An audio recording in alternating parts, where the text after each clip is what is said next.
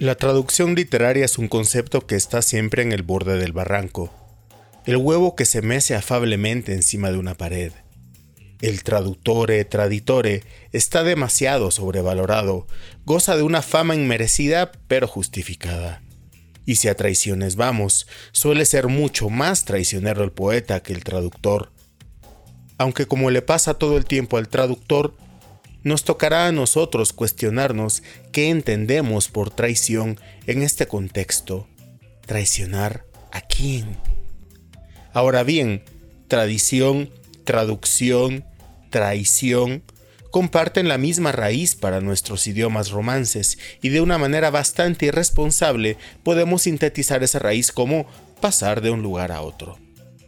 Y ese movimiento, ese gesto generoso de robarse un poco el fuego para llevarlo a otro lado, es la gran tarea del traductor. ¿Cómo trasladamos el fuego sin que se apague, sin que se enfríe, sin que deje de iluminar, sin que deje de incendiar? No es poca cosa llevar la fuerza de una tradición a otra, menos cuando lo que se está traduciendo es una de las obras más importantes de la humanidad, el Popol Vuh.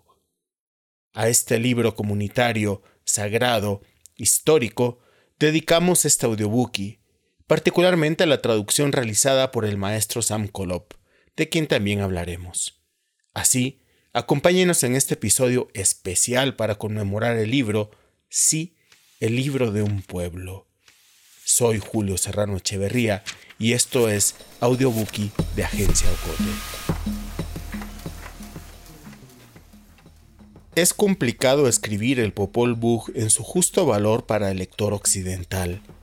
Digamos al que está acostumbrado a pensar en el libro como esta tecnología impresa en una secuencia organizada de cuadros de papel. No es fácil entender la naturaleza de un libro de autoría colectiva, de función sagrada, histórica, política, comunitaria y legal a la vez.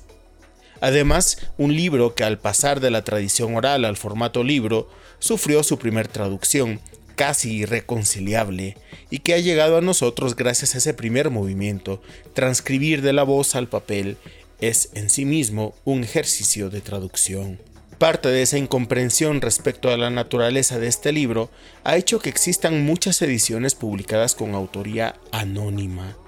Al no poder procesar la colectividad de la voz de un pueblo, más de un editor ha caído en esta desafortunada trampa.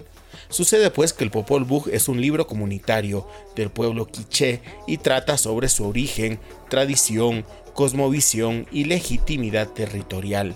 Es un libro que identifica a un pueblo y a una raíz común que permite que otros pueblos mayas encuentren en este texto una de las representaciones más claras y mejor mediadas para Occidente de un árbol antiguo, de una tradición milenaria y pleno de vida.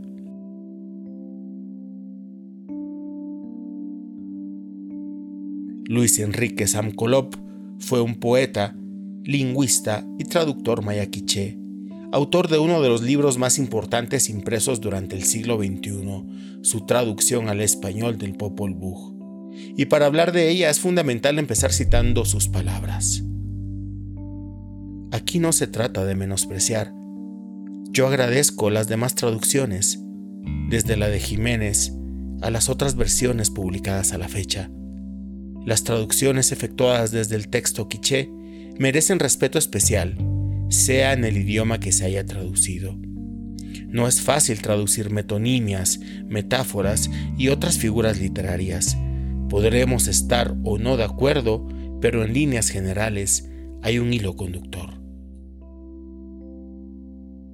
Es generoso también el traductor y precisamente esa capacidad de reconocer el trabajo de los demás es uno de los méritos de la traducción de este libro comunitario que, quiero insistir en ello, su traducción no está dada nada más en la capacidad de trasladar al español el texto quiché, sino en la fuerza con que Sam Kolop logra traducir la tradición poética y filosófica maya quiché al lector contemporáneo al mérito de cruzar su traducción, la última conocida hasta ahora, con las traducciones que hiciera Dennis Deadlock al inglés, don Adrián Inés Chávez, el primer traductor quiché, y la de Adrián Recinos, ambas al español, entre otras traducciones del texto, se suman las múltiples referencias lingüísticas de diccionarios, traductores y lingüistas, entre ellos, y quizá el más frecuente de los citados, Robert Carmack, uno de los grandes maístas norteamericanos del siglo XX y maestro y cómplice de Sam Colop en esta titánica tarea.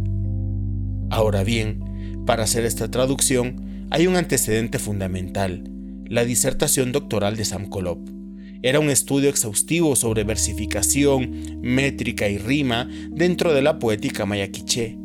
Este conocimiento profundo de la estructura poética de su cultura permitió que el texto recuperara la forma que, podemos imaginar, fue la original.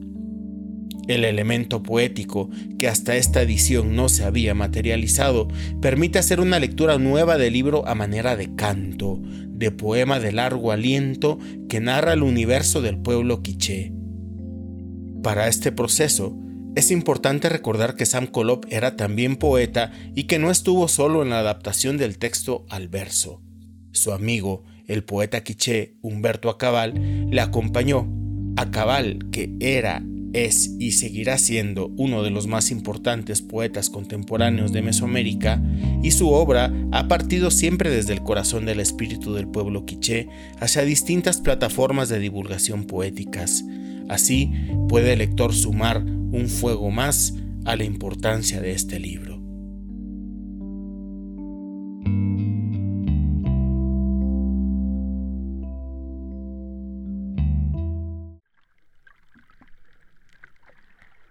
Este es el origen de la antigua historia de este lugar llamado Quiché.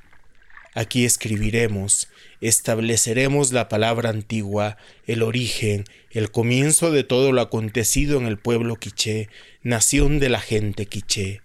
Aquí iniciamos la enseñanza, la aclaración, la relación de lo oculto y lo revelado por Tzakol, Bitol, Alom, Cajolom, nombres de Junajpuguch, Hunahpu Utiu. Saki Nim-Ak Sis. Tepeu Cucumats.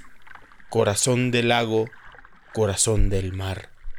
Los de la superficie plana, los de la bóveda azul, como se dice, se nombra, se menciona a la comadrona, al abuelo Ishpiyacoc, Ishmucané, así llamados los protectores, amparadores, dos veces comadrona, dos veces abuelo, como se le dice en la historia quiché cuando lo narraron todo, junto con lo que hicieron en la claridad de la existencia, claridad de la palabra. Esto lo escribiremos ya adentro de la prédica de Dios en el cristianismo. Vamos a sacarlo a luz porque ya no hay dónde ver el Popol Vuh, instrumento de claridad venido de la orilla del mar, donde se cuenta nuestra oscuridad, instrumento de claridad sobre el origen de la vida, como se le dice. Había un libro original que fue escrito antiguamente, solo que están ocultos quienes lo leen, quienes lo interpretan. Es grande su descripción y el relato de cómo se terminó de crear todo el cielo y la tierra, sus cuatro esquinas, sus cuatro lados, su medición, sus cuatro ángulos, doblez de la cuerda para medir, extensión total de esa cuerda en el cielo, en la tierra en las cuatro esquinas, en los cuatro lados, como se dice por parte de Zacol Vitol, madre y padre de la vida, de la existencia, dador de la respiración, dador del corazón, creador y pálpito de la luz, de la eternidad, de las hijas nacidas en claridad, de los hijos nacidos en claridad, el que medita, el que conoce de todo lo que existe en el cielo y tierra, en lagos y mares. Esta es, pues, su narración. Todo está en suspenso, todo está en reposo, en sosiego, todo está en silencio, todo es murmullo y está vacía la bóveda del cielo. Esta es, pues, la primera palabra, la primera expresión, cuando todavía no existía una persona, ni animal, pájaro, pez, cangrejo, árbol, piedra, cueva, barranco, pajón. bosque. Solo el cielo existía. Todavía no había aparecido la faz de la tierra, solo estaba el mar en calma, al igual que toda la extensión del cielo. Todavía no había nada que estuviera junto, que hiciera ruido, que se moviera por su obra. No había movimiento, nada ocurría en el cielo. No había nada que estuviera levantado, solo agua reposada, solo el mar apacible, solo reposaba la soledad, y es que no había nada todavía, solo había quietud y sosiego en la oscuridad, en la noche. Solo estaban Sacol, Vitol, Tepeu, Gucumatz, Alom, Cajolom en el agua. Dimanaban luz, estaban envueltos en plumas de quetzal, en plumas azules. De ahí la nominación de serpiente emplumada, de grandes sabios, de grandes pensadores es su esencia. Asimismo estaba solo el cielo y también Ukushkaj, que es el nombre de Dios como se le dice. Vino entonces aquí su palabra, llegó donde estaba Tepeu Gucumatz en la oscuridad, en la aurora. Habló con Tepeu Gucumatz, dijeron entonces cuando pensaron, cuando meditaron, se encontraron y juntaron sus palabras, sus pensamientos, estaba claro, se pusieron de acuerdo bajo la luz, se manifestó la humanidad y se dispuso el surgimiento, la generación de árboles, de bejucos y el origen de la vida, de la existencia en la oscuridad, en la aurora por parte de Ukushkaj llamado Hunrakan. Kakulja Hunrakan el primero, el segundo es Chipika Kulja y el tercero Rashaka Kulja. Eran tres pues las manifestaciones de Ukushkaj cuando vinieron a hablar con Tepeu Gukumatz cuando se concibió el origen de la vida.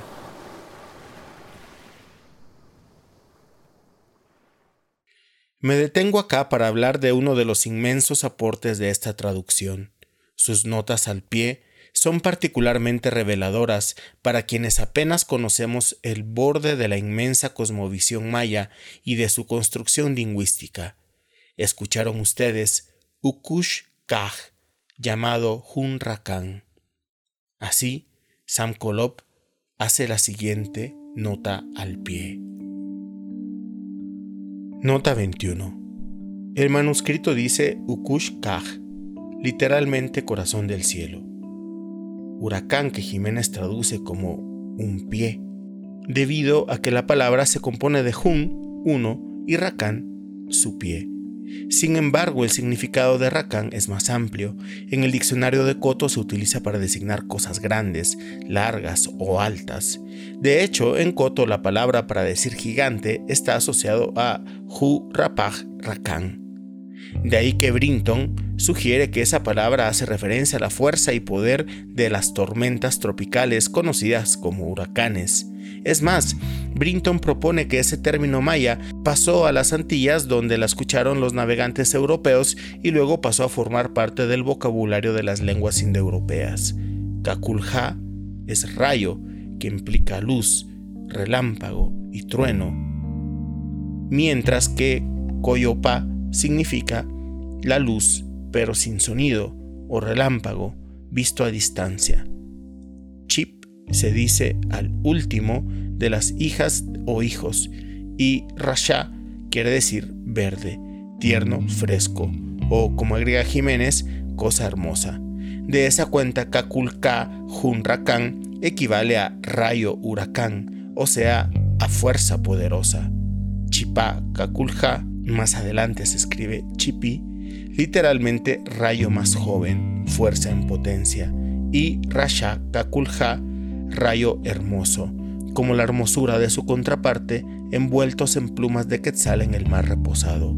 Nótese que a corazón del cielo se le identifica como huracán, que implica su fuerza acuática en un espacio donde solo existía el mar y el cielo, y luego se enumeran tres manifestaciones de esa fuerza.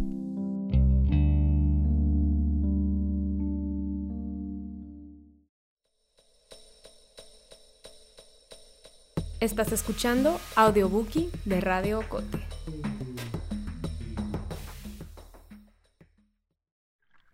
Vino entonces aquí su palabra, llegó donde estaba Tepeu Gucumatz en la oscuridad, en la aurora. Habló con Tepeu Gucumatz, dijeron entonces, cuando pensaron, cuando meditaron, se encontraron y juntaron sus palabras, sus pensamientos, estaba claro, se pusieron de acuerdo bajo la luz, se manifestó la humanidad y se dispuso el surgimiento, la generación de árboles, de bejucos y el origen de la vida, de la existencia en la oscuridad, en la aurora por parte de Ukushkaj llamado Hunrakan.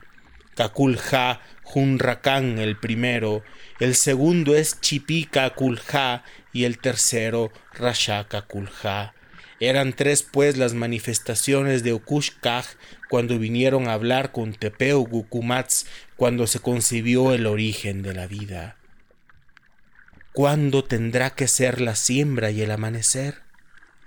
¿Quiénes serán los proveedores, los cuidadores?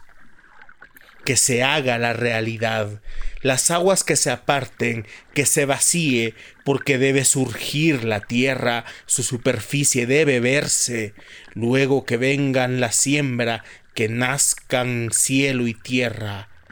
¿No es acaso el lugar de veneración, de invocación, de nuestros seres formados, de nuestros seres creados.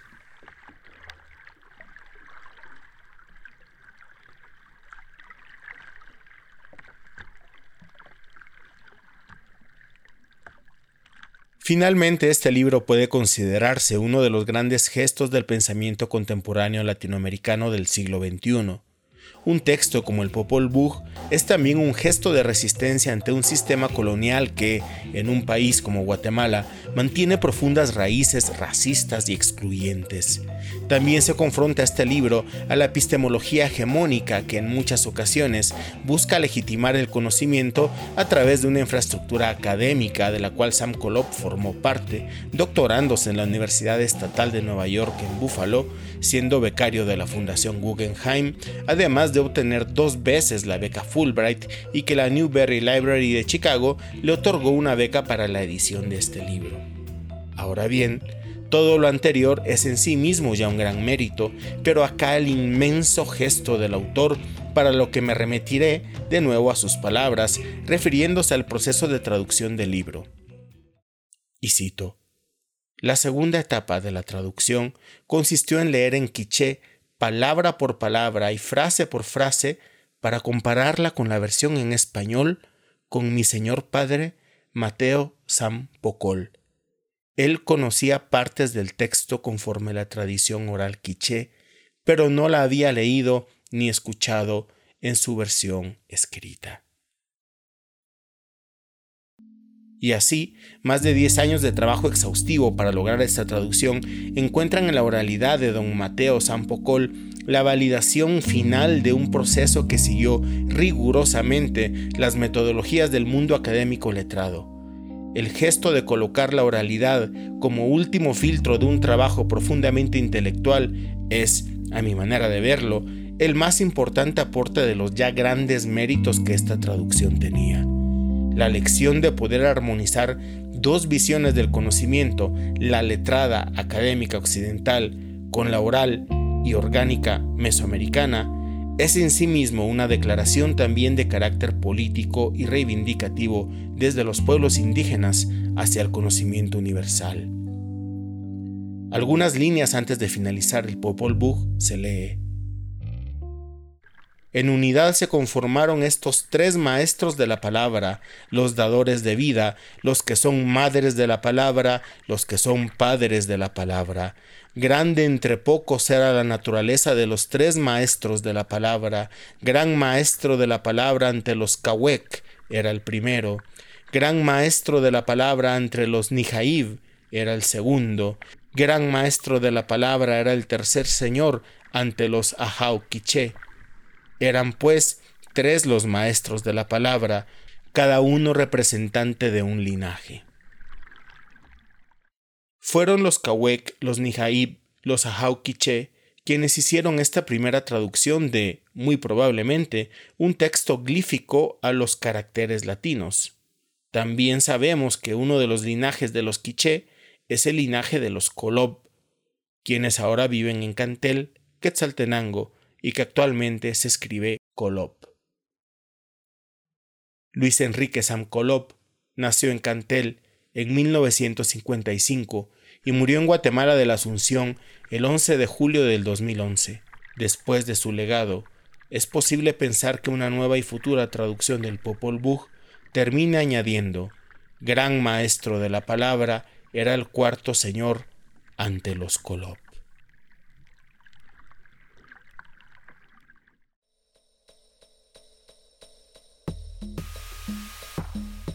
Terminamos por ahora, pero vienen muchas más lecturas por escuchar. Audiobookie es producido en Guatemala por el equipo de Agencia Ocote, con el apoyo de Seattle International Foundation y el aporte de fondos operativos de Servicios Ocote, Foundation for a Just Society, el Fondo Centroamericano de Mujeres FCAM y Oak Foundation. Coordinación, Julio Serrano Echeverría. Música original, Juan Carlos Barrios. No olvides seguirnos en las redes sociales. Somos Agencia Ocote y experimenta nuestra página web www.agenciaocote.com para otras historias en otros formatos.